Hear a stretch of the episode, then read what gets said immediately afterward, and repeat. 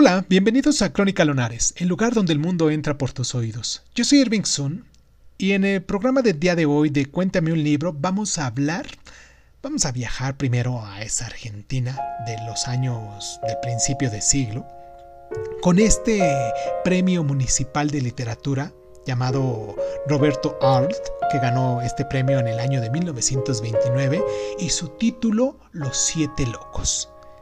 Y sin más ni más, ¿qué tal si comenzamos?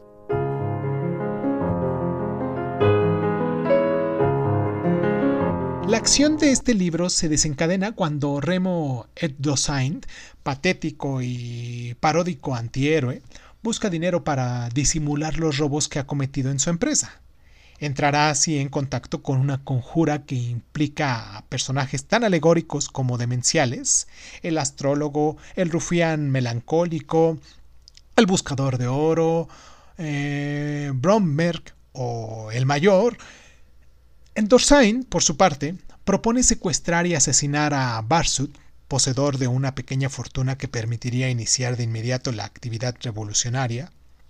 Pero este, sin que Erdosain lo sepa, será perdonado y se incorporará al complot.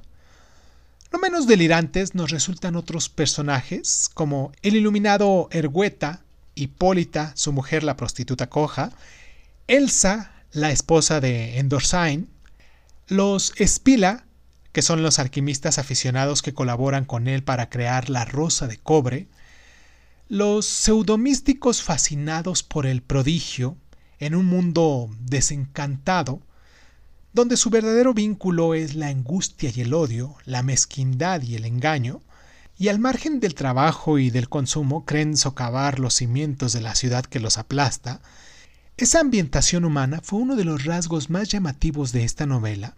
Superó además el aparente realismo mediante audaces imágenes expresionistas, pero sobre todo con la presencia de un narrador omnisciente que finge transcribir la confesión de Erdosain. A pesar de que el desenlace se pospone a una segunda parte, Los lanzallamas, de 1931, esta novela inauguró una renovación del lenguaje narrativo cuya lección solo décadas más tarde sería plenamente aprovechada.